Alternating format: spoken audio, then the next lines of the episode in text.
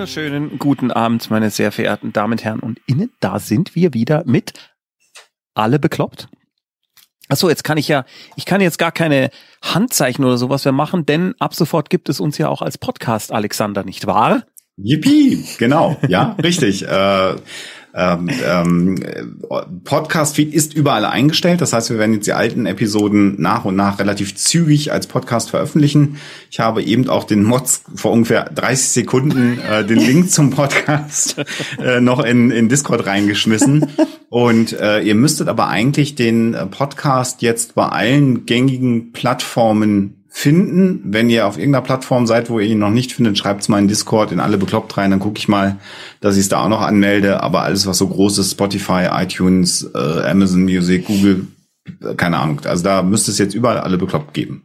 Saugeil. So krass. Und Unfassbar. Und da ist auch schon Streamlabs. Den Podcast findet ihr hier. Feed Press Me. Feed Press Me? Feed Press, Press Me. Pressfresse mich? Ja. Das heißt, da ist aber jetzt die allererste Folge. Folge drin. Krass. Genau. Ja. Und da kann man dann auch hören, dass wir uns audiotechnisch und so auch verbessert haben. Nee, gar nicht. Ah, äh, naja. Wir waren, wir waren schon ziemlich gut am Anfang. Ja, aber am Anfang war ähm, das Mikro von Sophia noch zu weit weg, was meine Schuld war. Ganz klar. Ja. Ähm, wir beginnen diese Sendung immer, also diesen Stream, immer mit dem sogenannten Blitzlicht. Und äh, weil der Alexander normalerweise immer erklärt, was das ist, erklärt es heute mal der Alexander. Das ist eine gute Idee. Das Blitzlicht ist eine Momentaufnahme des emotionalen Befindens.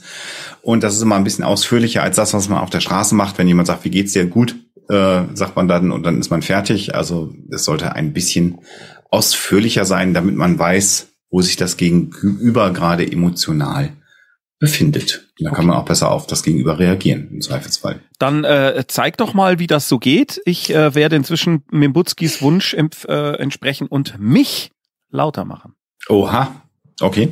Ähm, mir geht's sehr gut, äh, kann ich einfach nur sagen. Ähm, ich bin jetzt heute Abend in diesem Moment etwas müde, aber nicht schlimm. Das ist so eine allgemeine Ermüdung nach einer, nach einer vollen Woche, wo viel passiert ist, unter anderem Podcast neu erstellen. Ich habe ja einen, der läuft schon ein bisschen länger, da ist schon alles fertig. Wenn man nochmal neu anfängt, ist das alles ein bisschen aufwendiger. Und ein paar andere Dinge. Aber insgesamt geht's mir sehr, sehr gut. Äh, das mit der Selbstständigkeit funktioniert wunderbar. Ähm, die Zeit geht rum, es ist nicht langweilig, man kann spannende Dinge tun. Äh, morgen nehmen wir eine neue Huxilla-Folge auf, auf die ich mich sehr freue, äh, die ein super spannendes Thema hat. Ich fühle mich sehr gut mit dem Nachsitzen-Format was wir ja auch gemeinsam machen. Ich finde, das ist eine, eine, eine gute Weiterentwicklung des Ferngesprächs geworden. Eigentlich besser, als ich das erwartet habe, wenn ich ganz ehrlich bin. Und bin noch so ein bisschen beseelt, wenn ich mal so einen religiösen Begriff benutzen darf von der Sendung von gestern Abend, äh, nee, gestern, vorgestern, vorgestern. Abend, äh, weil die einfach, äh, ich fand die ganz, ganz großartig und ich, ich glaube, so ganz viel so gut dargestellt, Cultural Appreciation mal anzubieten und Cultural Appropriation. Ich finde, das ist wichtig, dass wir das tun. Dara macht das, aber vielleicht gucken die ja auch nicht viele Menschen in Deutschland und vielleicht tun es jetzt ein paar mehr und beschäftigen sich mal mit dem Thema ein bisschen differenzierter, als sie es vorher getan haben. Also insgesamt bin ich sehr bei mir, mir geht's gut, ich bin ein bisschen müde. Nach der Sendung werde ich sicherlich gut ins Bett fallen und schlafen, aber nicht schlimm, sondern alles prima. Also pünktlich um 22 Uhr. Spätestens. Ja. Sophia.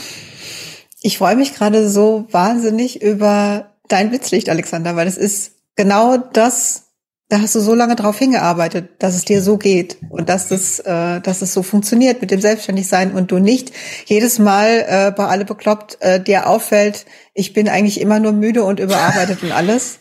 Und jetzt, das ist so schön. Das, ja, da freue ich mich gerade sehr, sehr drüber.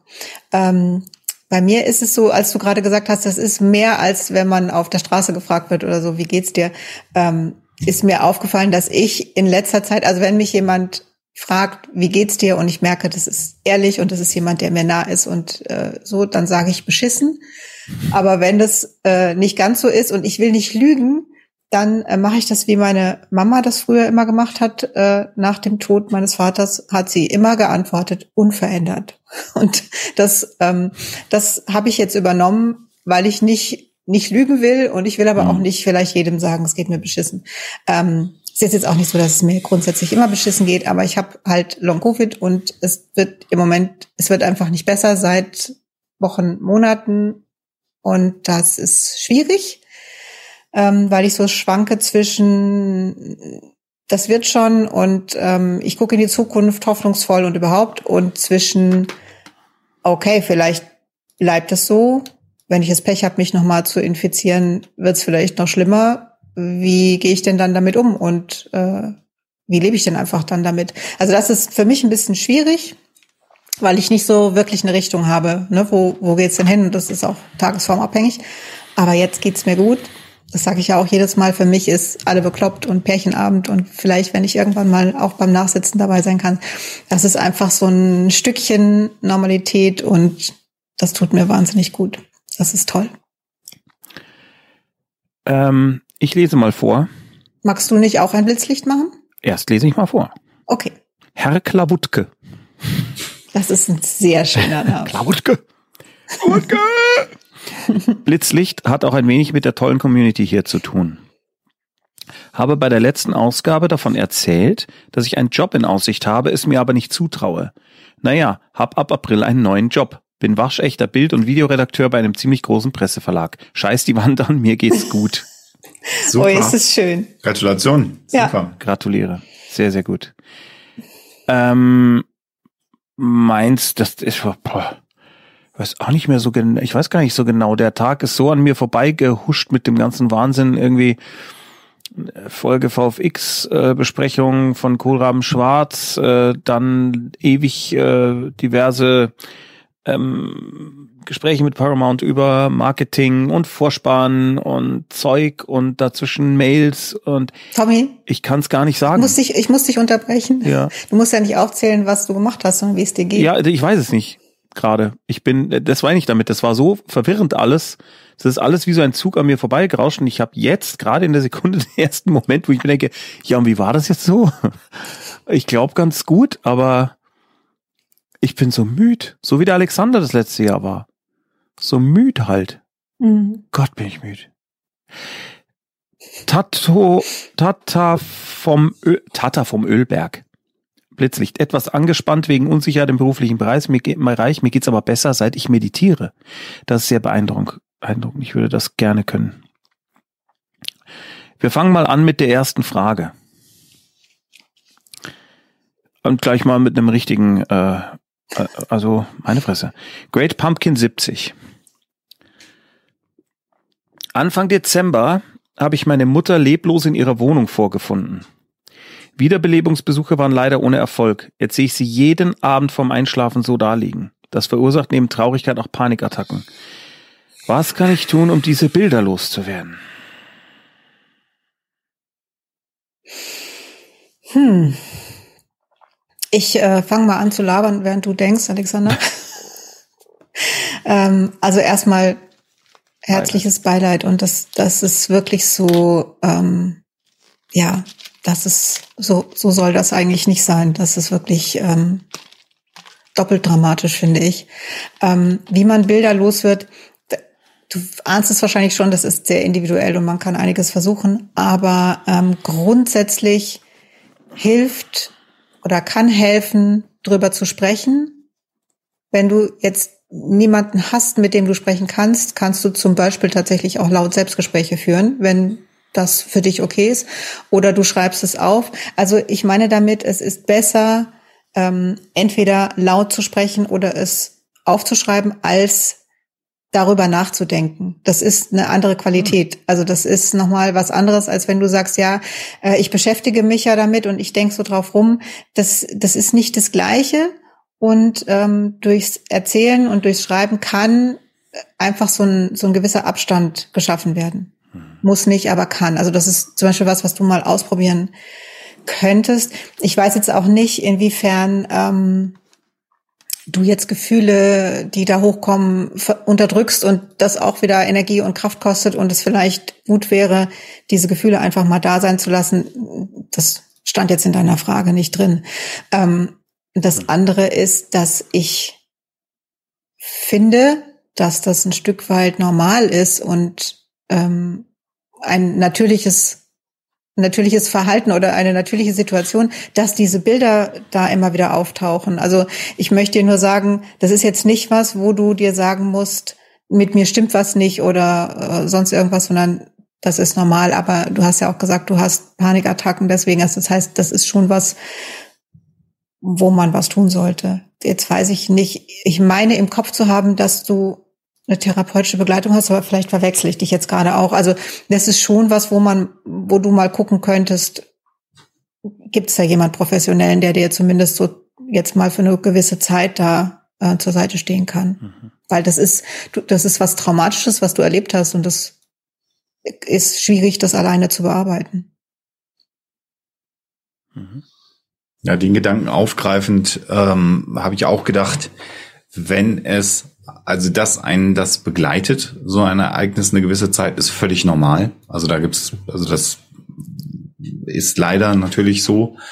Ähm, in dem Moment, wo du aber, wie du schreibst, Panikattacken dazukommen, dass jeden Abend kommt, ähm, könnte man vielleicht auch annehmen, dass es tatsächlich eine, wie du hier sagt, schon was Traumahaftes ist. Also das heißt, dass du vielleicht gerade so im Beginn eines, eines leichten posttraumatischen Syndroms, wie auch immer, ganz am Anfang dich befindest. Und da wäre es natürlich auch eine Überlegung, dass du die Frage deines Leidensdrucks, den du hast, bei jemandem gibt es ja so einen Moment, wo sowas kippt. Also natürlich nimmt einen der Tod eines nahen Angehörigen mit, vor allen Dingen, wenn es unvermittelt ist, also so wie du beschrieben hast. Aber wenn es dann irgendwann äh, so stark ist, dass es dein anderes Leben einschränkt, dann äh, solltest du vielleicht versuchen, mal mit dem Hausarzt oder mit einer Beratungsstelle auch mal zu sprechen, ob es vielleicht sowas wie eine Kurztherapie äh, für so ein traumatisches Ereignis gibt, weil dann kann man sozusagen ähm, dir da einmal über diese Klippe in Anführungsstrichen drüber helfen. Das nimmt natürlich nicht den Verlust eines Menschen äh, weg, also auch herzliches Beileid von mir nochmal.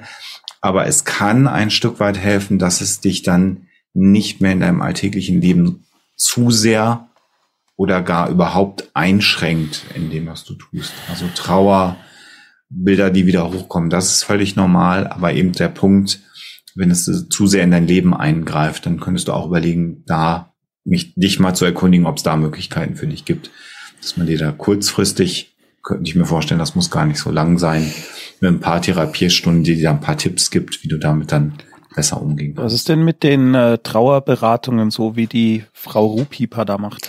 Naja, also, also das eine ist die Trauer um die Mutter. Ich glaube, das, das ist jetzt gar nicht so das, das Ding gewesen. Natürlich mhm. gibt's Trauerbegleitungen und ähm, gerade von der Mechthilde, die äh, Lavia Familientrauerbegleitung kann ich äh, immer wärmstens empfehlen. Es gibt aber auch ganz viele andere. Ähm, ich glaube aber, das ist nicht das, was im Vordergrund stand. Mhm. Und ähm, aber Verstehe. natürlich kann man sich auch da ähm, begleiten lassen.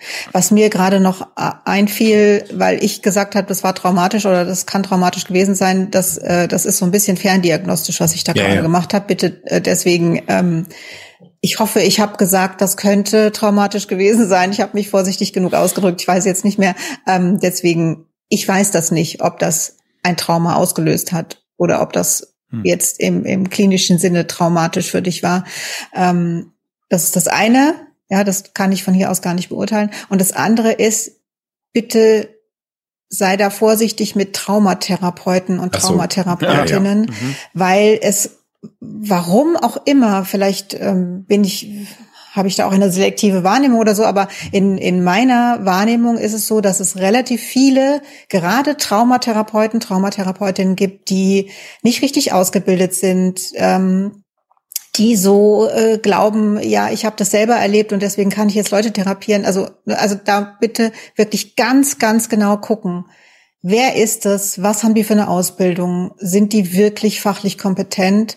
Ich, also wie gesagt, vielleicht ist es auch nur in meinem Erleben so, dass es da besonders viele äh, zweifelhafte Personen gibt. Ähm, aber bitte passt da auf. Genau. Und okay. wir drücken dir die Daumen, dass es bald besser wird und für dich erträglicher. Dann würde ich jetzt zur nächsten Frage übergehen von einem weiteren sehr schönen Alias namens Huhn schaut zu.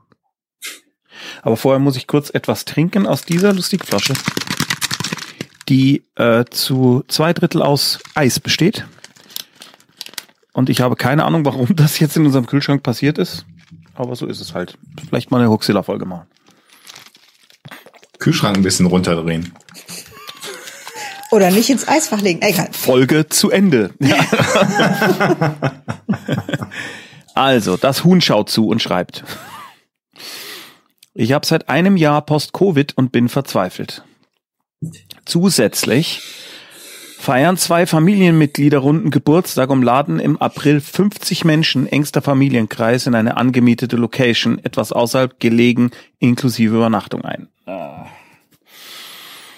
Ja, ich habe Angst, mich bei der Feier nochmal anzustecken, aber auch Angst abzusagen, da ich wenig Verständnis für meine Befürchtung und Absage erhalten würde. Eine Ausrede finde ich nicht, lügen kann ich nicht. Habt ihr vielleicht Ideen dazu?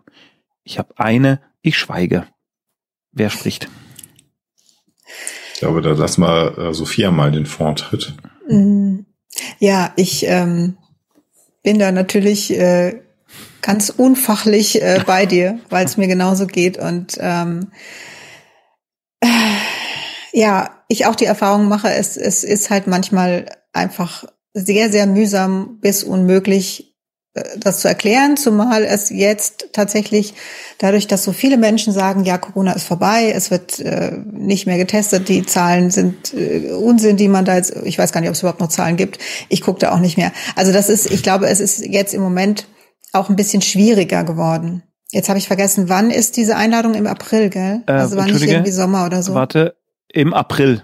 Achso, weil ich jetzt noch dachte, vielleicht äh, kann man das so machen, man, wenn die alle draußen sind, dass man da irgendwie hingeht oder so.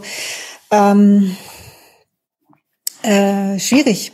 Ich kann dir sagen, wie ich es mache. Also ich finde es schrecklich, dass ich zu ganz, ganz vielen Gelegenheiten nicht hin kann. Und ähm, ich habe auch die Erfahrung gemacht, das macht halt einsam, diese, diese Erkrankung. Zum einen, weil man ähm, ständig irgendwo nicht hin kann, weil es zu viele Menschen sind, weil es drin ist, weil niemand eine Maske aufhat oder nur sehr wenige. Ähm, und zum anderen für mich jetzt auch, weil ich, weil mich soziale Kontakte anstrengen. Das heißt, äh, ich kann auch nicht so viele haben. Ähm, eigentlich weißt du schon, was du machen möchtest und solltest. Also die, ich meine, die Frage ist ja, stell dir mal vor, du gehst dorthin und steckst dich nochmal an. Ich weiß jetzt nicht, welche Form von Post-Covid du hast. Ich glaube, es gibt ja, also es gibt ja verschiedene Formen. Bei mir ist es relativ sicher, wenn ich mich jetzt nochmal anstecken würde, dann würde es sich mein Zustand deutlich verschlechtern. Ich glaube, das ist nicht immer so, aber man weiß es halt nicht. Also insofern, ähm, ich glaube, deine Frage war auch, wie gehe ich damit um, dass die anderen nicht diese Rücksicht auf mich nehmen? Ähm, oder oder ähm, ich habe also, Angst, mich anzustecken, aber auch Angst abzusagen. Und zwar aus dem Grund, wenig Verständnis für meine Befürchtung und für die Absage. Wenig Verständnis mhm. für die Befürchtung. Eine Ausrede finde ich nicht, lügen kann ich nicht. Also es gibt natürlich immer eine Möglichkeit. Ne? Also das äh, Lügen kann ich nicht also eine Notlüge, glaube ich, ne, wenn du jetzt keine andere, keinen anderen Ausweg findest und keine gute Lösung für dich, ist vielleicht eine Notlüge eben eine Notlüge und kein, äh, ich lüge Leute an. Ein Abend vorher und, Kopfweh. Was ja sein kann, ja. weißt du? Aber ähm, ich, es sind bestimmt bei diesen vielen, vielen Menschen einige, die Verständnis haben. Und vielleicht, wenn du dich auf diese Personen konzentrierst, und bei den anderen dir sagst, na ja, also ist die Frage, warum haben die kein Verständnis? Vielleicht, weil sie die falschen Medien konsumieren und der felsenfesten Überzeugung sind, Post-Covid gibt's gar nicht. Äh, also dann, dann müsstest du es nicht persönlich nehmen. Das meine ich damit. Ne? Also es gibt vielleicht Menschen, also wie viele von den 50 haben wirklich kein Verständnis?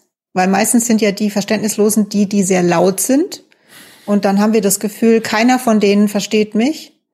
Und vielleicht sind das ja gar nicht alle. Also da ist, ich finde, dir könnte helfen so ein wirklich krasser Realitätscheck. Wie viel sind das wirklich? Und die, die wirklich kein Verständnis haben, warum haben die kein Verständnis? Muss ich das persönlich nehmen? Es ist trotzdem scheiße, ist überhaupt gar keine Frage. Aber ähm, mir hilft es, ja, mich nicht persönlich angegriffen zu fühlen, weil die Situation ist ja so schon schlimm genug. Und ich bin mir relativ sicher, dass bei den wenigsten es so ist, dass du dich jetzt persönlich angegriffen fühlen müsstest. Nichtsdestotrotz ist die Situation, wie sie ist, und ähm, ja. ich glaube, damit müssen wir leben.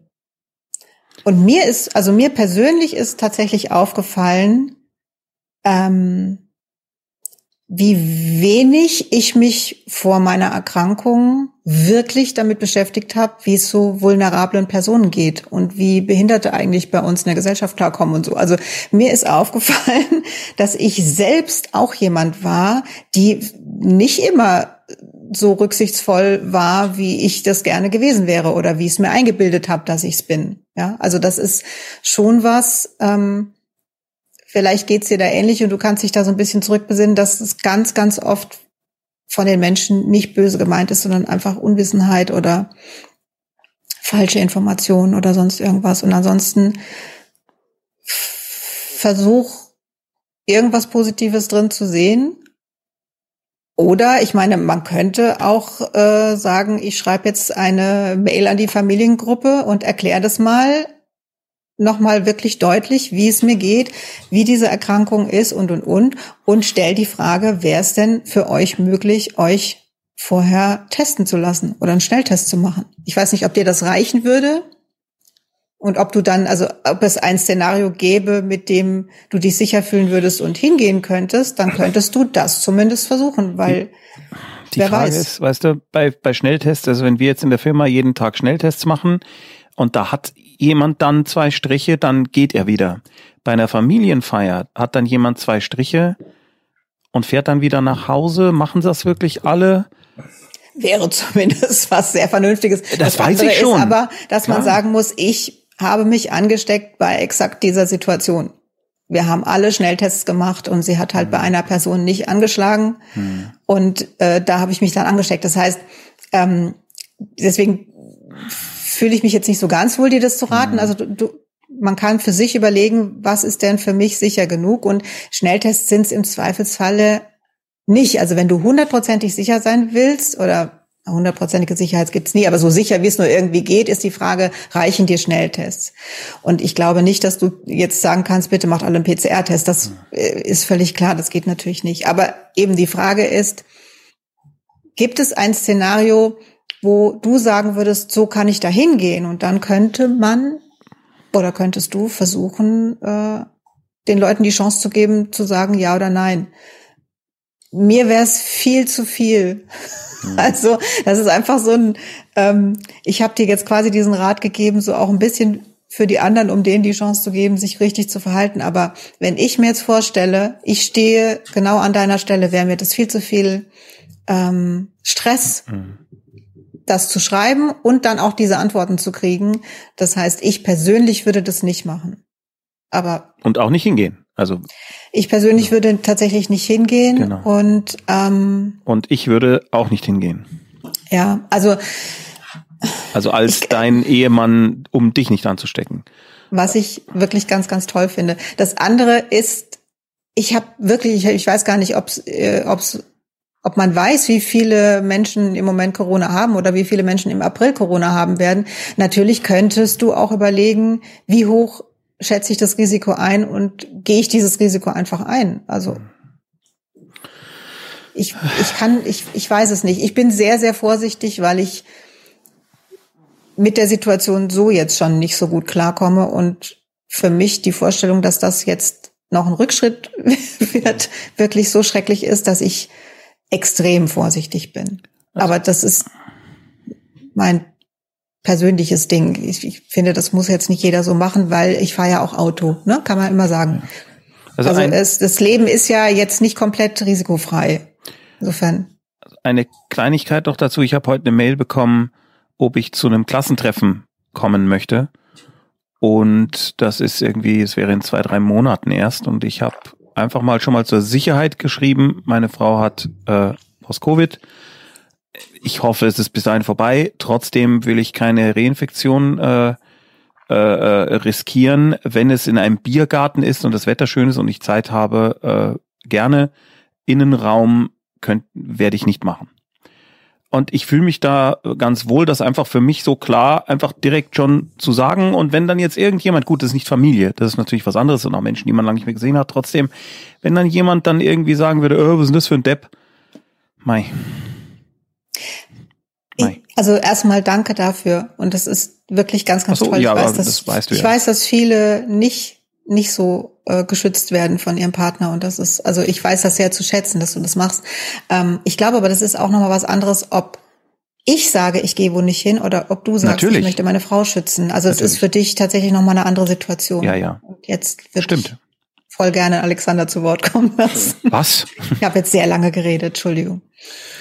Ich will mal ähm, noch einen anderen Punkt. Also ich denke, rund um das Thema Corona, Risikoabwägung, Möglichkeiten, wie man es realisieren kann, andere Punkte, da habe ich nichts zu ergänzen. Ich würde gerne nochmal auf den Punkt eingehen, dass du gesagt hast, du möchtest nicht gehen und kannst nicht auf Verständnis hoffen, wenn du das so entscheidest. Die Frage, ähm, die man sich ja auch mal stellen kann, ist, müssen die das verstehen, wenn du für dich persönlich eine Entscheidung triffst, die für dich sich gut anfühlt. Also es soll nicht jetzt so rüberkommen, als ob man natürlich keine Rücksicht auf andere Menschen nimmt. Natürlich ist ein runder Geburtstag was Besonderes. Aber man kann ja auch mal überlegen, ob das eigene Leben, die eigene Gesundheit und die Sorge darum und die eigene Fürsorge für die eigene Gesundheit nicht auch den runden Geburtstag eines anderen Familienmitglieds vielleicht trumpft. Hm. Und ob Also das ich würde ich würde es gar nicht so vorsichtig ja. Ja, und aber wenn, wenn, super und gesagt. wenn, wenn, wenn andere das dann nicht verstehen, dann äh, jetzt klinge ich fast schon wieder Herr Krappweiß. Ja, Mai, dann ist das halt so. Äh, dann, Ja. dann ist das so. Also Dann ist das so. ich, ich Das verstehe. fühlt sich ich- halt scheiße an. es fühlt sich scheiße So. an, aber ähm, das, das Problem ist ja eigentlich nicht, dass du dich scheiße verhältst, Ja. sondern wenn dir Leute jetzt dann Druck aufbürden oder dich überreden wollen, dann verstehen sie ja nicht deine Situation. Dann haben sie kein Verständnis. Und das ist ja die Frage, ob man das nicht erwarten darf. Das ist genau das, was Sophia sagte, mit Rücksichtnahme auf Menschen, die vulnerabel, die, die verwundbar in Anführungsstrichen sind, die gewisse Dinge nicht machen können. Also aus meiner Wahrnehmung heraus, wenn du für dich entscheidest, ich möchte das Risiko nicht eingehen, dann meckern Menschen, dann meckern sie halt. Das muss man dann aushalten, sicherlich, das ist unangenehm, aber diese Entscheidung solltest du auf keinen Fall davon abhängig machen, ob das andere verstehen, sondern da Mhm. darfst du nicht das nach außen legen, diese Entscheidungskompetenz oder die Hoheit darüber, wie die Entscheidung zu fallen hat, sondern du musst dich befragen. Du musst dich, deinen Körper, deine Gesundheit, deine Psyche.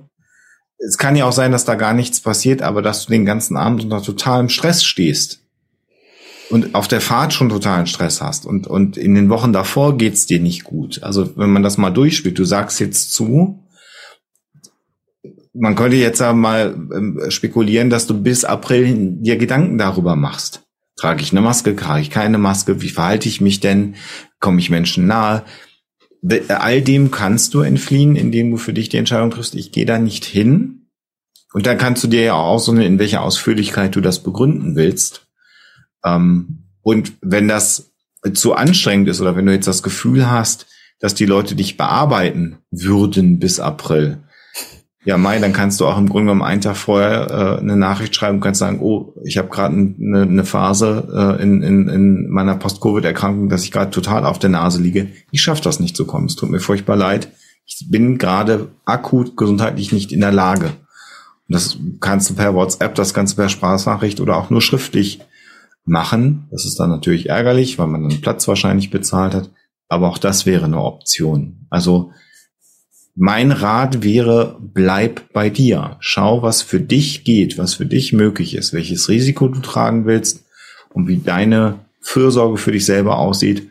Und dann ist es im Grunde genommen erstmal wurscht, ob andere das akzeptieren oder nicht. Denn wenn was Schlimmes passiert, ich weiß dann nicht, ob dann alle dafür die Verantwortung mittragen und dann, also Wohl nicht. ich überspitze etwas. Ja. Aber das mal nur so als Gedankenspiel, nimm das mal mit, äh, ob, ob dir das bei der Entscheidungsfindung hilft. Das finde ich äh, super Zusatz nochmal. Ja.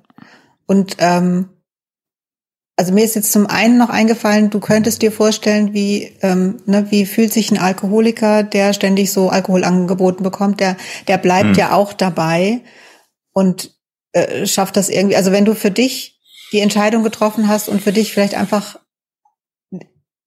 dir, dir sagst, das ist jetzt so, ich darf das auf gar keinen Fall machen. Also dass du dann, mhm. ne, wie Alexander sagt, bei dem bleibst und bei dir bleibst und einfach das so klar hast, wie das ein, ein trockener Alkoholiker klar hat. Nein, das geht auf gar keinen Fall. Also dass du ne, bei solchen, wenn dann so kommt, ja komm, aber du kannst doch so, dass du einfach da äh, stark bleibst und und bei deiner Entscheidung bleibst. Und das andere ist, also was ich mitgenommen habe aus meinem auch jetzt fast ein Jahr äh, Long Covid, ist äh, loslassen. Und das ist sehr, sehr schwer, aber ähm, das kann auch hilfreich sein. Und ich nehme es so als sekundären Krankheitsgewinn mit, dass ich gelernt habe, loszulassen. Vielleicht kannst, kannst du das auch irgendwie für dich ein bisschen claimen. Ich würde mal die nächste Frage vorlesen. Von Resi mit dem Traktor. Schön, dass du wieder da bist. Ja. Mit deinem Traktor. Sie schreibt, ich denke ernsthaft über eine Trennung nach. Nach der Geburt meiner Tochter blieb gefühlt 90 Prozent der Arbeit an mir hängen, oder mit ihr an mir hängen. Mein Mann hat nach vielen Streits wieder Depressionen bekommen und ist noch weniger da. Das heißt, ich bin nun fast alleinerziehend. Frage, gibt es besonders allgemeine Kriterien, nach denen man sagen kann, dass ein weiteres Zusammenleben nicht mehr möglich ist? Ich zögere, weil ich irgendwie das Band zusammenhalten will, der Tochter zuliebe. Ich möchte als äh, Scheidungskind hier kurz einmal nur vorwegnehmen, ganz anekdotisch, dass das für mich gut war, dass sich meine Eltern haben scheiden lassen, dass sie sich getrennt haben. Das war gut. Das war nämlich zu dem Zeitpunkt damals überhaupt nicht schön. Ich war aber auch zwölf und habe da sehr viel mitbekommen. Das nur vorweg. Wer beginnt? Magst du mal, Alexander? Ich kann, ich kann, äh, die konkrete Frage würde ich aus meiner Situation heraus mit Nein beantworten. Denn die konkrete Frage war, gibt es Kriterien? Gibt es, ja. ein, ein, ein Kriterium, an dem man das entscheidet? Äh, und das, das, äh, das, ja, eigentlich doch gibt's schon. Also wenn man länger drüber nachdenkt, das, das, das Kriterium wäre in dem Fall tatsächlich, kannst du dir für dich einen Fortbestand der Beziehung vorstellen, mit dem es dir gut geht? Das ist, also, also, und, aber da, da muss man eben alle Dinge abwägen, natürlich, die damit hineinspielen. Und wie Tommy schon sagt, also jetzt zu sagen, wegen der Kinder zusammenbleiben, ist immer keine gute Option weil wenn es beiden erwachsenen Ehepartnern in der Beziehung nicht gut geht, dann bekommen das natürlich auch die Kinder mit. Und diese Illusion, die viele ja haben, dass die Kinder das nicht merken, äh, ich habe das bisher noch nie äh, hinterher äh, gehört, dass die Kinder das überhaupt nicht mitbekommen haben, weil natürlich Kinder emotional mit ihren Eltern mitschwingen, Kinder sind empathisch, die merken, wenn Streit in der Luft gelegen hat und also das funktioniert sowieso nicht. Die Frage, die man sich natürlich stellen kann, ist, ähm, du hast gerade geschrieben, dass dein Mann psychische Probleme hat. Also die Frage wäre natürlich, äh, wie wäre es, wenn, äh, wenn da Hilfe wäre? Also das heißt, wenn da der Gesundheitszustand deines Mannes sich verändern würde, würde das einen positiven Aspekt auf euer Zusammenleben wieder haben. Ähm, äh, wissen wir natürlich nicht. Also das sollte man auch mit äh, berücksichtigen. Und es gibt natürlich immer die Option, auch erstmal äh, zu einer Paarberatung zu gehen. Das hat so ein bisschen den Vorteil, ich weiß ja nicht, an welchem Punkt ihr seid, ob ihr da schon mal drüber gesprochen habt. Also wenn ihr noch nie darüber gesprochen habt miteinander, wenn du noch nie gesagt hast, ich habe das Gefühl, irgendwie geht's nicht so weiter, dann ist natürlich jetzt keine gute Idee zu sagen, komm, lass mal nächste Woche zu einer Paarberatung gehen. Also auch hier etwas leicht formuliert ist natürlich alles gar nicht amüsant oder witzig. Also das Gespräch miteinander erstmal suchen, vielleicht auch sagen, was man so sieht an, an, an, an Problemen. Wenn es geht, nicht vorwurfsvoll, äh, schwierig genug natürlich. Und äh, wie gesagt, wenn aber schon klar ist, dass ihr wisst, wir haben Probleme miteinander, kann man natürlich auch mal zu so einer Paarberatung gehen. Und wie gesagt, was bei mir so rein hakt, so im, im Hinterkopf, ist irgendwie die Beschreibung, dass dein Mann gesundheitlich nicht gut geht. Ähm, das ist natürlich auch ein Aspekt, an dem man eigentlich dran müsste. Ja, wie sie, also wie sie sagt, also das kann man ja nur, man kann, das ist ja unser großes Problem, wir können ja, immer nur das sagen, was ja. da steht. Wie sagt, aufgrund der Streits. Das, das ist wahrscheinlich so das, das Gefühl äh, oder ja. der, das ist dann ein zeitlicher Zusammenhang. Also ja. das ist auch was, was mir jetzt so im Kopf geblieben ist, wo ich mir denke, ähm, ich weiß nicht, wahrscheinlich interpretiere ich da jetzt viel zu viel rein, aber ich habe es halt so gehört und möchte dir einmal sagen, also dein Mann hat nicht Depressionen, weil ihr euch gestritten habt. Ja, genau. also du bist da nicht schuld an den Depressionen. Das weißt du bestimmt selbst, aber vielleicht ist es auch ganz gut, wenn man das nochmal gesagt bekommt. Dass, ja. Und ansonsten, ja, schließe ich mich natürlich Alexander an. Ähm, genau, dieser Depressionspunkt ist für mich nicht so ganz klar, denn natürlich ist es schwierig, mit einem Partner zusammenzuleben, der gerade in einer akuten depressiven Phase ist. Das ist überhaupt gar keine Frage. Ich, ich weiß jetzt nicht, inwieweit das eine Rolle, also wie, wie groß die Rolle ist, die das spielt. Ich glaube, die ist nicht so groß, denn ich meine, ähm, dass du gesagt hast, äh, das blieb irgendwie alles an mir hängen und da war die depressive Phase noch gar nicht von deinem Mann, aber vielleicht, also weiß ich nicht. Das ist was, was du für dich schauen müsstest. Ne? Was, was wäre denn, wenn diese Depressionen weg wären? Wäre dann alles gut? Mhm. Also ist, ist es das oder wäre es dann eigentlich genauso, dass du dir überlegen würdest, äh, trenne ich mich oder nicht? Also da kannst du für dich mal gucken. Nichtsdestotrotz hoffe ich, dass dein Mann irgendwie da eine Begleitung, Unterstützung hat. Ähm ich würde dir so gerne jetzt wirklich so einen richtig guten Rat geben, der macht, dass das alles wieder in Ordnung kommt, weil das ist ja, ach, du hast dir das alles ganz anders vorgestellt und jetzt ist da ein kleines Kind und man will doch da diese Familie haben und so, aber ähm, es ist jetzt wie es ist und vielleicht macht ihr mal zusammen einen Spaziergang mit dem Kinderwagen und redet dabei. Das ist immer gut, wenn man nebeneinander herläuft, dann ist es irgendwie, ne, man ist in Bewegung, man ist an der Luft. Es ist nicht so schlimm, wenn mal jemand schweigt, wie wenn man jetzt irgendwie so am Tisch voreinander sitzt oder so und sich dann da anstarrt. Also vielleicht suchst du einfach mal eine halbwegs entspannte Situation, um mit ihm drüber zu reden. Vielleicht kannst du auch damit anfangen, dass du sagst, ich ich habe da in diesem Chat diese Frage gestellt, weil mir geht's einfach nicht gut. Ja, und wie Alexander sagt, versuch nicht vorwurfsvoll zu sein, versuch zu erzählen, wie es dir geht und frag dich und ihn, was können wir denn tun? Äh, Punkto Kinderwagen, also natürlich nur, wenn das Kind so klein ist, dass es dieses. Ach so, ich meine, dass es so klein ist. ja, Vielleicht also ist es gar nicht mehr so klein. Ja, genau. Eben. Ja, nicht, pack dass das dein kind Kindergartenkind in den Kinderwagen. Was zur Hölle passiert hier gerade, ja. In meinem Kopf hast du ein Baby, aber ja, vielleicht ja. Ist, genau. ist, das, ist das auch schon sehr, sehr groß, das Baby. das große ja. Baby. Ja. Ähm, also ähm, genau, ich, ich, ich drück dir die Daumen, ähm, frag bitte gerne nochmal nach, denn da kann ja sein, dass bis wir die nächste Sendung haben, dass da einiges passiert ist. Und ähm, genau, was Alexander und Tommy gesagt haben, wegen der Kinder zusammenbleiben, keine gute Idee. Genau.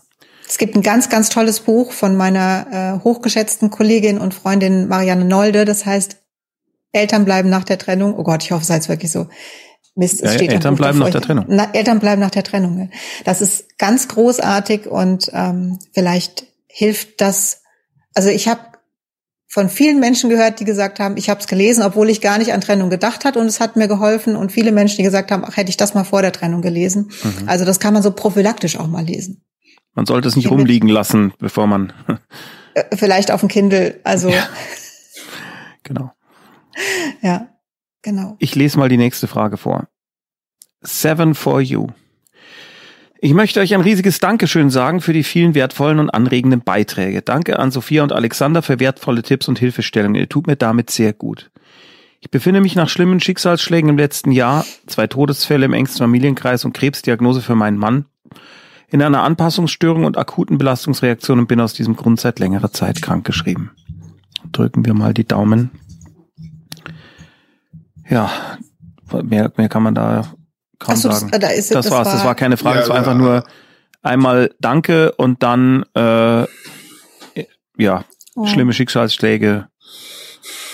Ja, vielen ja. Dank natürlich dafür, dass du, äh, dass oder oder schön, dass wir, dass wir da gute Gedankenanreize geben konnten generell und ansonsten natürlich äh, schleunige ja. Verbesserung der Situation. Äh, deiner Situation. Mhm. Es kam noch mehr. Vorgestern ist es mir nach vielen ah. vergeblichen Anläufen endlich gelungen, eine Therapeutin zu finden. Mhm. Allein das Erstgespräch hat mir bereits sehr viel Kraft gegeben und es sind nun Folgetermine vereinbart. Ich bin guten Mutes, dass es nun wieder bergauf geht, zumal auch die Prognose für eine Heilung meines Mannes sehr positiv ist. Oh, habt herzlichen Dank für die großartigen Sendungen und macht weiter so. Vielen Dank für den Nachsatz. Ne? Ja, also erstmal danke, danke für dein Dankeschön. Das freut uns immer wahnsinnig, wenn, wenn wir dann positives Feedback bekommen. Und ähm, ja, das, das ist natürlich toll. Dann drücken wir ganz, ganz fest die Daumen und Gratulation äh, zum Therapieplatz. Und wenn das schon nach dem Erstgespräch sich gut anfühlt, dann ähm, ist es ja echt toll. Und auch natürlich gute Besserung an deinen Mann. Dann käme jetzt die nächste Frage. Heute sind nicht die einfachsten Fragen. Molbiologe 98. Hallo. Hallo. Ich habe seit drei Monaten einen neuen Job. Die Hälfte der Zeit war ich mit Corona krank, also zweimal. Ich kann immer noch nicht wieder arbeiten. Die Deadlines sind so leider nicht einzuhalten. Jetzt habe ich das Gefühl, zum Ende der Probezeit gekündigt zu werden und zwei Kündigungen in sechs Monaten sind nicht die beste Werbung für mich. Nun habe ich Angst, keine neue Stelle mehr zu bekommen und meine Wohnung nicht mehr zahlen zu können. Wie mit diesen Ängsten umgehen? Ich bin mir tatsächlich, also wie, wie das jetzt so arbeitsrechtlich aussieht, da bin mhm. ich überfragt. Ähm, ja, Probezeit denn, ist natürlich blöd. Ja. Ja, also natürlich kann nicht wegen Krankheit gekündigt werden, aber in der Probezeit kann es ja eine Reihe von anderen Gründen äh, könnte es geben. Also ähm, ich verstehe ein Stück weit deine, deine Sorge, ähm, die du da äußerst. Natürlich, äh, Existenzängste sind, sind grässlich, äh, sind wirklich ganz, ganz, ganz, ganz schlimm. Ähm, jetzt von außen mit den paar Informationen, die wir haben, kann man natürlich sagen, ganz nüchtern betrachtet, scheinst du ja auch gesundheitlich noch gar nicht arbeitsfähig zu sein. Mhm. Ähm, äh, und ähm, in Hinblick, also was du vielleicht, ich überlege gerade, gibt es neben der Agentur für Arbeit, die ja wenig Zeit und kaum Lust natürlich an vielen Punkten hat, noch andere Stellen, an die man sich wenden kann, um sich da mal beraten zu lassen? Weil, also im Grunde genommen in einer idealen Welt, nehme, spielen wir mal jetzt den Fall durch, tatsächlich, es würde gekündigt werden und du sagst, dann habe ich, äh, wie soll ich mich weiter bewerben? Es ist ja transparent. Ich würde dann auf jeden Fall, wenn du dich auf den nächsten Job nochmal bewirbst, sozusagen da auch reinschreiben, dass in diesen sechs Monaten äh, zwei Covid-Erkrankungen äh, längeren Ausmaßes waren. Du hast ja sicherlich Ärzte, die dich krankgeschrieben haben. Da würde ich hier vielleicht jetzt schon mir mal ein Attest hm. äh, geben lassen. Das muss man nicht bei einer Bewerbung mit einreichen könnte aber sagen, das ist dokumentiert. Sowas könnte man also in eine zukünftige Bewerbung reinschreiben, weil das ja äh, äh, faktische Gründe sind. Und ich meine, wir leben immer noch in einer Welt, in der wir mit Corona zu kämpfen haben. Also das nur mal so erstmal um die Angst wegzunehmen, wenn das passiert, werde ich nie wieder einen Job finden. Da gibt es genügend Möglichkeiten, um diesen, diese zwei Kündigungen in sechs Monaten im Zweifelsfall auch einem zukünftigen Arbeitgeber erklären gut zu, können, ja. zu erklären. Das andere ist natürlich die Frage, und da bin ich tatsächlich jetzt überfragt, wie das dann ist, äh, mit, mit, mit, mit, also welche Vorzahlungen dann auf dich zukommen. Also fällst du dann auf so eine, auf so eine Mindestzahlung äh, hinunter, was, was Arbeitslosengeld äh, angeht. Mhm macht das Problem, was die Miete angeht. Also da bin ich gerade wirklich überfordert. Da würde ich aber dir tatsächlich raten, wenn das deine Kraft zulässt, zumindest mal äh, zu schauen, ähm, ich weiß jetzt nicht, wie du organisiert bist, ob du in einem Beruf bist, wo es zum Beispiel eine Gewerkschaft gibt oder so, nachzufragen. Im Zweifelsfall auch mal bei der Krankenkasse nachzufragen oder tatsächlich auch bei der Agentur für Arbeit nachzufragen, weil eine Agentur für Arbeit ja im Grunde genommen so blöd wie die sind an vielen Stellen, auch ein Interesse daran haben, dass Leute eben nicht äh, arbeitssuchend sind, sondern genau dagegen steuern wollen. Also im Grunde genommen äh, würde ich, würde ich dir raten, jetzt sich schon mal umfassend beraten zu lassen, damit die Ängste ein bisschen weggehen. Also, es kann sehr gut sein, dass du bei der Agentur für Arbeit äh, auf eine nette Person triffst übrigens. Kann auch sein, ja? kann auch sein. Ja, also, also, nicht, dass das jetzt so falsch rüberkam, wie es nicht gemeint war. Ja. Sophia? Ähm, mir ist jetzt, äh, mir fällt noch Pro Familia ein, oh, die oh. Äh, sehr, sehr gut vernetzt sind und ja. äh, was ist das? Äh, besser als Alexander und also ich weiß auch nicht, äh, ne, Alexander und ich, wir wissen, äh, da sind wir nicht so wahnsinnig kompetent. Ähm, ich weiß aber, dass die Menschen, die bei Pro Familia arbeiten, genau in diesen Bereichen auch ja. sehr, sehr viel wissen und wissen, mhm. du kannst dich da und dahin wenden, wenn sowas ist. Äh, also das ist und da, da kannst du dich auch online hinwenden. Also ich weiß ja nicht, wo du wohnst, ob da jetzt in deiner Stadt eine Pro Familia Stelle ist. Also die ganzen Beratungsstellen sind auch online erreichbar. Das heißt, da könntest du dich mal informieren, was du jetzt konkret machen kannst und wie das konkret aussieht, weil da sind wir einfach überfragt. Ähm, ich habe also den ein bisschen habe ich die Sorge, dass du gerade, also für mich klang es so, als wärst du zu früh wieder arbeiten gegangen, mhm. weil du Sorge hast äh, ne? und bist jetzt noch gar nicht gesund und arbeitest schon und kannst deswegen auch nicht die Leistung bringen, die du eigentlich bringen könntest und solltest. Ich weiß nicht, ob das stimmt. Das war jetzt einfach, ich habe das jetzt so ein bisschen rein interpretiert in deine Frage. Ähm, da ist die Frage, müsstest du eigentlich krankgeschrieben sein immer noch? Mhm ne, das vielleicht mal mit deinem Arzt besprechen. Ähm, und ansonsten hätte ich nur hinzuzufügen, gibt es die Möglichkeit, mit deinem Chef, deiner Chefin zu sprechen und es anzusprechen und äh, dazu sagen, ich habe einfach Sorge, ich weiß, ich kann, ich kann eigentlich die Deadlines halten normalerweise, ich bin einfach noch nicht fit. Also vielleicht gibt es da die Möglichkeit, wahrscheinlich hast du ja selbst schon drüber nachgedacht und aus irgendwelchen Gründen dich dagegen entschieden, aber auch das könnte für dich entweder eine große Erleichterung sein, weil du siehst, da hat jemand viel mehr Verständnis, als du gedacht hast, oder es könnte deine Befürchtungen bestätigen, dann weißt du aber auch da Bescheid und kannst dich entsprechend kümmern. Also vielleicht gäbe es die Möglichkeit auch. Ansonsten wünsche ich dir gute Besserung und hoffe, dass du schnell wieder fit wirst und ähm, deine Lösung findest. Okay. Nächste Frage. Unhold Beckmann. Habt ihr Tipps für jemanden, der mitten im Studium, Klammer auf Fernstudium, Klammer zusteckt, eine Familie plus Job hat und der gerade besonders beim Studium einen so unfassbaren Tiefpunkt hat? Ich habe das, ich habe Sorge, dass ich das Studium Pflegewissenschaft nicht schaffe. Dabei macht es mir unglaublich Spaß. Ich fühle mich abends nur so erledigt, dass ich im Moment nicht wirklich weiterkomme. Ich bin aber auch zu weit drin, um jetzt abzubrechen, und das will ich ja auch gar nicht. Hm. Puh. Also du hast das ja schon selber geschrieben. Das ist ja, also ich finde ja schon Job und Familie eigentlich viel. Ja, und dann noch ein und Studium. Job und Familie und ein Fernstudium, das ist schon, aber das weißt du auch. Das ist, das ist einfach krass und das ist viel. Und, ähm, und dann macht es dir Spaß und äh, also auf jeden Fall bleib dabei, weil das klingt so, als wäre ja. das genau das Richtige für dich und mhm. äh, als wäre das abzubrechen wirklich die aller, allerletzte Möglichkeit. Also ähm, da möchte ich dich gerne bestärken, äh, mach, mach das zu Ende. Jetzt weiß ich nicht, wie weit du bist ähm, und inwiefern, Alexander, vielleicht kennst du dich da besser aus, inwiefern man bei einem Fernstudium auch mal pausieren kann. Oder was mir tatsächlich jetzt als erstes eingefallen ist, kannst du bei deinem Job vielleicht pausieren.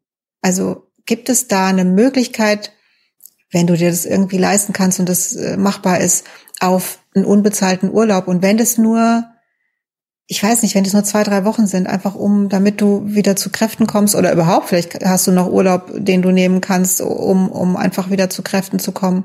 Das ist alles keine ideale Lösung, die mir da jetzt gerade einfällt, aber ähm, mein, mein Fokus wäre eher auf dieses Studium, was du gerne machst und was dir Freude bringt und vielleicht gucken, kann man, kann man oder kann man im Job phasenweise reduzieren oder gibt es da eine Möglichkeit, weniger zu machen? Oder gibt es jemand, der dich da familientechnisch bisschen unterstützen kann? Mhm. Also Hilfe annehmen ist heldenhaft. Immer. Und deswegen gibt's denn die Möglichkeit, dass du vielleicht Menschen um dich herum animieren könntest, dir jetzt in dieser Phase, die ja nicht jetzt dein Leben lang dauern wird, zu helfen und dich zu unterstützen? Hm. Ich finde auch Job reduzieren echt eine clevere Idee. Wenn das geht. Wenn das geht, also, dass man einfach äh, einen, einen Tag weniger oder weniger Stunden oder so. Was sagst du denn, Alexander Waschkau? Alles das, was Sophia sagt, äh, die Hilfe in der Familie ähm, äh, hätte ich angesprochen, wenn du sie nicht am Ende auch noch angesprochen hast. Das sind halt genau die drei Stellschrauben, die du im Moment zur Verfügung hast. Du hast die Stellschraube, äh, gibt es die Option im Job zu reduzieren? Das ist tatsächlich eine finanzielle Frage. Wenn das geht, kann man das, könnte man das sicherlich angehen. Die zweite Frage wäre, könnte man im, im Studium ein Pausensemester anlegen? Ich, ich, Meistens bringt das auch nicht so viel dann, ne? Wahrscheinlich, oder?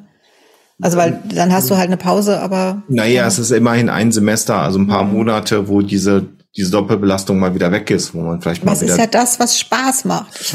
richtig, richtig. Ich will es nur sagen, das wäre ja, ja. die zweite Option, die man eventuell ziehen könnte. Nein, ist die letzte Option. Aha. Finde ich.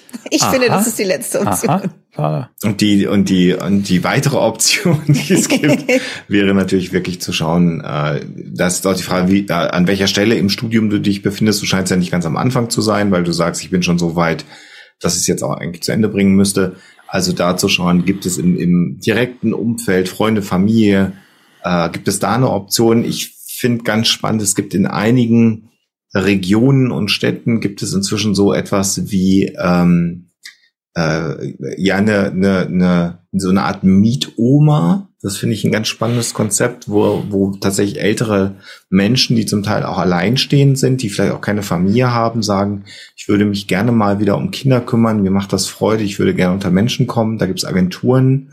Äh, vielleicht ist das auch eine Option, dass da jemand sozusagen ähm, familiär, äh, da vielleicht, das wird alles begleitet, das ist jetzt irgendwie nicht anrüchig und man lernt sich da auch kennen und auch die Kinder haben da ein großes Mitspracherecht. Also da ist jetzt nicht, dass man irgendwie die Kinder gibt und dann äh, ist Meine, das? mein Gehirnkino ist. Ich habe auch gesehen, Tommy, dass du gerade ja. wieder komische. Ich habe ich hab mich auch angeguckt. Ich kenne ich kenn ein paar Familien, die machen das und die sind total okay. happy. Die Kinder sind glücklich und Gut. wirklich die die die äh, beiden älteren Damen, die ich da erlebt habe, die waren beseelt, dass sie wieder eine Aufgabe in ihrem Leben haben. Das hat auch für diese Menschen, also es ist so eine Win-Win-Situation. Vielleicht gibt's sowas. Also das wäre ja auch noch eine Stellschraube, denn ähm, ich, ich kenne auch Situationen, wo Familie ja schon hilft und jeder hat ja nur so ein gewisses Konto an Energie. Und du überziehst gerade dein Konto und jetzt wäre, ist ja die Frage, äh, die Menschen in deinem direkten Umfeld, die jetzt da sind, wo stehen die denn? Also äh, kannst du sozusagen dein Konto nur ausgleichen, wenn jemand anders überzieht. Und zeitgleich ist auch die Frage, kann man sich finanziell das leisten, dass man jemanden hat, der sich kümmert. Und diese Agenturen, das ist halt unentgeltlich, weil da alle was davon haben. Hm. Nur so eine Idee, so die Frage, wie alt deine Kinder sind und so weiter und so weiter. Aber vielleicht so als Idee, ob man da noch irgendwas hinbekommen kann, äh, damit du entlastet wirst. Denn toll wäre es natürlich, wenn du dein Studium äh, da abschließt. Ja. Und ich habe so ein bisschen den Eindruck, wenn du Pflegewissenschaften studierst, dass du in dem Bereich auch unterwegs bist in der Pflege. Und da muss man ja auch sagen, die Realität heutzutage sieht so aus, dass man natürlich, wenn man in der Pflege tätig ist, durch eine Weiterqualifikation mehr Geld bekommt, im Zweifelsfall im späteren Verlauf seines Arbeitslebens und ein bisschen aus der Belastung auch rauskommt. Das ist leider so äh, bei uns in, in Deutschland im System. Insofern kann es ja auch langfristig für dich, neben der Tatsache, dass es dir Freude bereitet, auch noch eine echte Perspektive geben, damit langfristig du da in dem, was du gerne beruflich machst, weitermachen kannst, ohne auszubrennen. Also ja. Weißt du, weißt du zufällig, wie diese Agenturen heißen? Also heißen die Mietoma oder wahrscheinlich findet man es über den Begriff, ne? Bestimmt, bestimmt. Das finde ich eine super Idee. Ich glaube, die mietet mhm. man halt nicht mit Geld, sondern das ist ja, irgendwie aber mal, mal googeln, das, das wird mehr. Äh, das ist eine, eine super Idee und mein Gehirnkino ist hier nicht maßgeblich. Das muss ganz klar sagen. Nächste Frage. Franks Frau, Grüße an Frank, schreibt, äh, ich habe meinen Vater vor fast einem Jahr verloren und vergrabe alles in mir. Ich möchte nicht reden, aber wie kann ich es sonst verarbeiten? Ich habe gestern das erste Mal meine Gedanken, auch über meinen Papa, auf einem Blatt festgehalten Leider alles nur negativ. Wie kann ich damit umgehen? Also es gibt ja auch die Möglichkeit ähm, einer Online-Beratung per Mail. Vielleicht mhm. wäre das was für dich. Ne? Also, es, also es ist ja, da gibt es im Moment eine Menge. Auch da musst du leider Gottes gucken, wer ist das, äh, wer bietet das an. Es gibt vom Berufsverband Deutscher Psychologen eine Seite, äh, wo ähm, äh, Personen aufgelistet sind, die zumindest da eine Qualifikation haben vom BDP her. Aber also da gibt's vielleicht äh, für dich Möglichkeiten, da mit jemand Professionellen zu schreiben, ähm, wenn du, wenn du, wenn für dich einfach Reden nicht in Frage kommt. Wenn du das so für dich alleine machst, ist es natürlich auch möglich, aber schwieriger. Ähm, wenn das aber dein Weg ist und du sagst, nee, ich will das auf jeden Fall mit mir alleine klar machen, finde ich, ich habe falsch angefangen. gratuliere, dass du das gemacht hast, weil du hast so, ja jetzt ja, sehr lange. Ich, schon, ich habe noch gerade überlegt, ob ich dich einmal unterbrechen soll. Ja, hättest du ruhig machen können. Was ist denn? Ich habe Post-Covid, Leute. Bei mir passiert das halt. Mein mein mein Hirn ist ähm, mein wie also ja toll, dass du es gemacht hast. Ne, du hast die ganze Zeit die Sachen vergraben und jetzt hast du es zum ersten Mal aufgeschrieben und du schreibst hier rein. Also wie toll ist das denn? Das ist super und dass da nur Negatives kommt, das macht gar nichts. Das ist völlig okay. Und das, ich finde das eigentlich, eigentlich finde ich das fast ein bisschen gut, weil das heißt, dass du richtig ehrlich mit dir selber warst. Und dass du nicht, äh, nicht so einen inneren Kritiker im Kopf hattest, der gesagt hat, äh, nein, das darfst du jetzt so nicht schreiben und das sollte aber so und so sein und so. Also das heißt, ähm, ich glaube, du hast da richtig, richtig gut angefangen vielleicht machst du einfach so weiter und wenn du genug Negatives losgelassen hast, dann kommt bestimmt auch mal was Positives da rein. Da könnte dir natürlich ein Gegenüber helfen. Ne? Das, also, wenn das für dich in Ordnung wäre, aber muss auch nicht. Hm.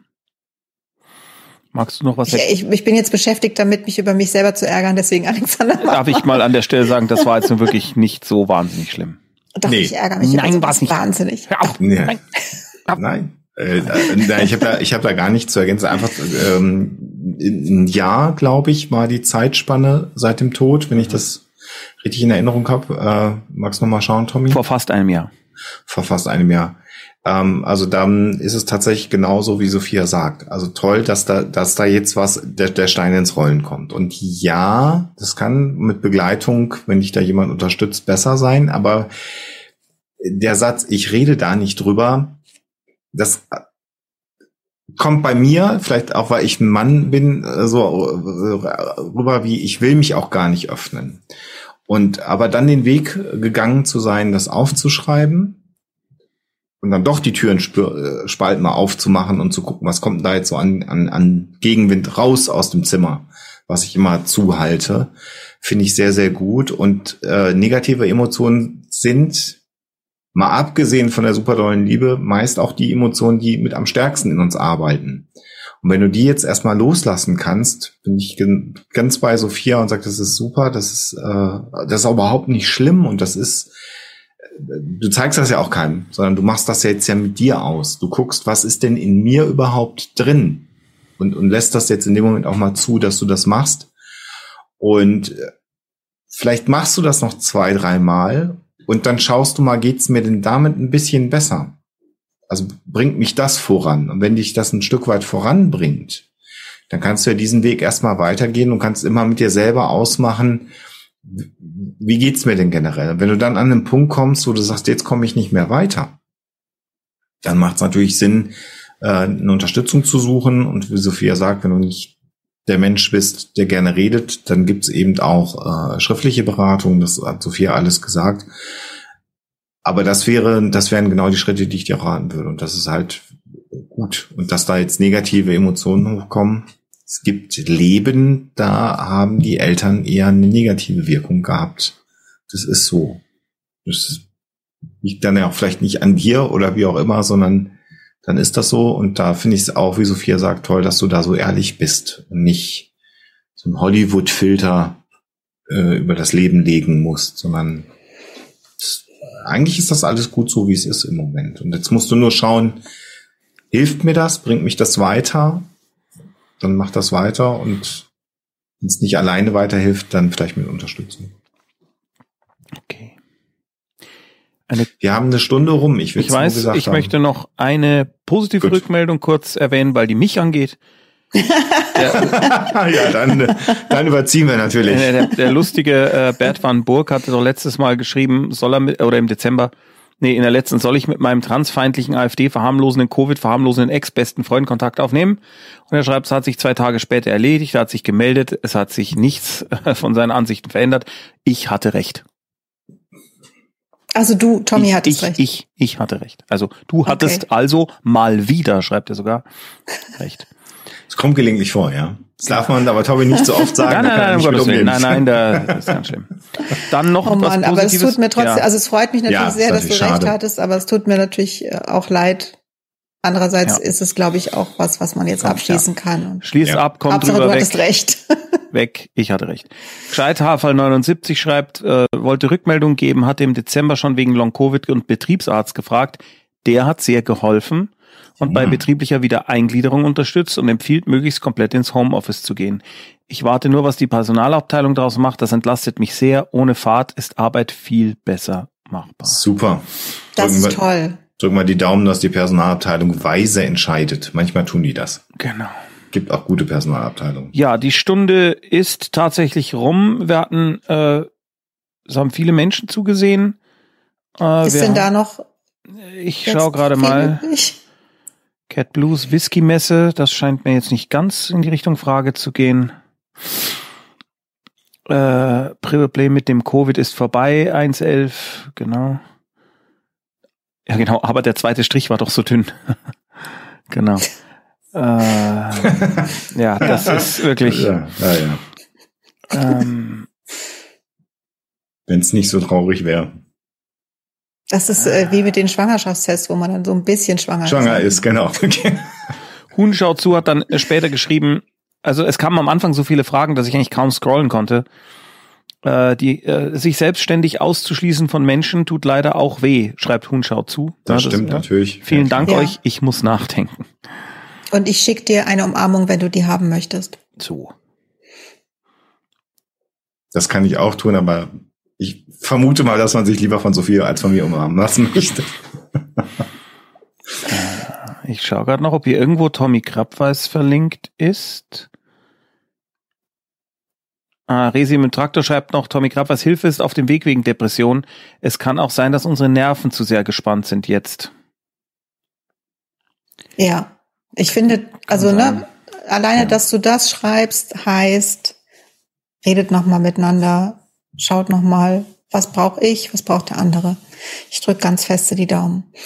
Aber wenn das nix wird, wird es für dein Kind äh, trotzdem gut werden, bin ich mir ganz sicher. Also ich sehe mich hier nicht Das markiert. klingt Doch sehr, hier. sehr lustig, wenn du sagst, Dank. ich gucke jetzt nur nach mir, ich sehe mich. Ja, äh, klingt wieder Alexander. Ich, äh, Ist ja mal gut, dass es mal ein bisschen was abfärbt auf dich. Ah, Ähm, das jetzt haben wir auch eine- ganz lange nicht mehr gesagt. Oder steht das dann im Chat, dass die Menschen, die dich, die Fragen haben, Tommy, das steht Doch, doch, wird immer wieder. Okay, da. Okay. Hier kommt die letzte Frage des heutigen Tages. Jessie Sina. Ich habe seit einigen Jahren einen Kinderwunsch, der immer stärker wird.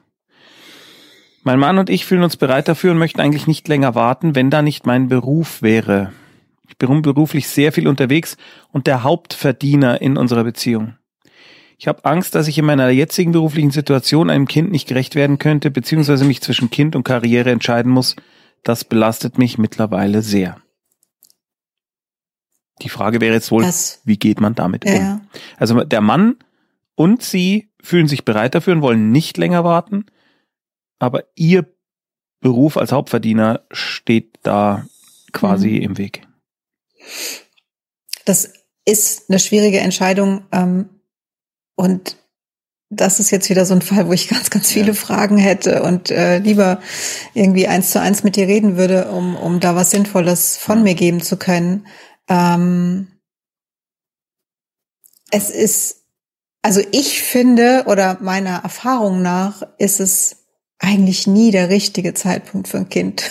Ist, und selbst wenn man meint, es sei jetzt der richtige Zeitpunkt, stellt man hinterher fest, äh, irgendwie war es doch nicht. Also ich ich würde mich da ein bisschen von verabschieden, zu, zu denken, es muss der richtige Zeitpunkt kommen. Weil ähm, wenn ihr euch entschließt, zu sagen, wir werden jetzt eine Familie, wir wollen ein Kind oder sogar mehrere Kinder haben, dann wird sich euer Leben grundlegend ändern. Das ist einfach so. Und das ist, wird sich auch ganz viel zum Positiven ändern. Das klingt jetzt gerade so irgendwie, es wird sich alles ändern, es wird alles ganz furchtbar. Ja, wie diese Nein. Leute, die dann immer sagen, tja, verabschiede dich. Nein, es wird, ähm, ne, also da, da wird sich sowieso ganz viel ändern. Und ähm, also es ist ja, ich, ich weiß nicht, was du für einen Job hast, weil normalerweise dürfte das ja nicht so sein, dass du sagst, ich glaube, ich muss dann mich entscheiden zwischen Kind und Karriere. Wenn man freiberuflich ist zum Beispiel, Naja, eben, aber ich weiß ja nicht, Ja. was du machst und wie da die Umstände sind. Natürlich äh, kann das sein, ähm, wobei ja dann da noch dein Partner ist. genau, und Mimbutski Also- schreibt gerade, habt ihr in Betracht gezogen, dass dein Mann in Elternzeit geht? Ja, also Ne, wenn er weniger verdient, finde ich eine sehr clevere Idee und mir fällt auch auf, äh, äh, dass das äh, viele Menschen machen zurzeit. Also viele Männer tatsächlich in Elternzeit gehen und dann sagen, meine Frau verdient, dann kümmere ich mich eben. Ist, Also, ja, ja, was, Alexander. was, was, was da so ein bisschen mitschwebte, was ich aber auch gelesen habe, ist, glaube ich, die, der, der Halbsatz, der mit drin stand. Ich habe Angst, dass ich dann meinem Kind nicht gerecht werde. Also, Ja, und dass man ähm, sich entscheiden muss zwischen Kind und ja, Karriere. Ja, das muss man natürlich nicht. Ähm, und natürlich in einer gleichberechtigten Welt kann dann natürlich der Mann auch in Elternzeit gehen. Ist dann die Frage, ob das für dich okay ist. Wenn du sagst, ich mache weiter meinen Job und mein Mann kümmert sich da mehr um das Kind. Das ist genau wie Sophia sagt, da müsste man jetzt wissen, was machst du beruflich, was macht dein Mann beruflich. Äh, wenn du ein Unternehmen hast, wo du viel unterwegs bist, äh, gibt's vielleicht die Option, in dem Unternehmen bei gleichem Gehalt eine andere Tätigkeit zu bekommen. Das sind alles Dinge, die man durchspielen könnte Hm. und besprechen könnte. Aber im Grunde genommen stimme ich Sophia dazu, wenn der Kinderwunsch da ist und ihr sagt, wir sind jetzt an dem Punkt, wo es soweit wäre, glaube ich schon, dass eine Lösung Mhm. immer findbar ist. Und äh, da müsstet ihr vielleicht dann mit euch untereinander mal erstmal sprechen, nochmal, euch vielleicht tief in die Augen schauen, ob der Moment jetzt da ist und dann verschiedene Gespräche mit allen Arbeitgebern führen, mal schauen, wie es in deinem Unternehmen so ist. Vielleicht gibt es in deinem Unternehmen ja auch andere Frauen, die erfolgreich sind, die äh, Kinder haben. Auch da kannst du dich ja mal austauschen. Kann man fragen, wie war das denn bei dir? Wie ist es bei dir gelaufen? Also so Erfahrungsberichte sammeln, das kann ja auch ganz hilfreich sein, dass man mal eine andere Perspektive bekommt. Ähm, Mhm. Das wären so die spontane Ideen, die Mhm. ich jetzt habe, ohne dass wir jetzt Gegenfragen stellen können und in einen Dialog treten können. Also Mimbutski ist gerade sehr progressiv mit Vorschlägen. Ähm, Sehr gut. Ja, also es natürlich gibt es ganz, ganz, ganz viele Möglichkeiten und ähm, ich glaube, vielleicht ist das genau das, was euch fehlt. Ähm, listet die doch alle mal auf oder macht mal wirklich ein, äh, ein, ein Brainstorming und überlegt, was, was gibt es alles für Möglichkeiten ähm, und auch was ist mir wichtig und seid da ehrlich. Mhm. Denn es ist, ähm, ich finde es völlig richtig, was Mimbutski sagt, ne, dass man sofort sagt, ja, Moment mal, aber es ist, also es kann doch dein Mann zu Hause bleiben, du gehst weiter arbeiten, so wie das ja auch oft umgekehrt ist. Es ist ja, die Frage ist, wie glücklich ist man damit?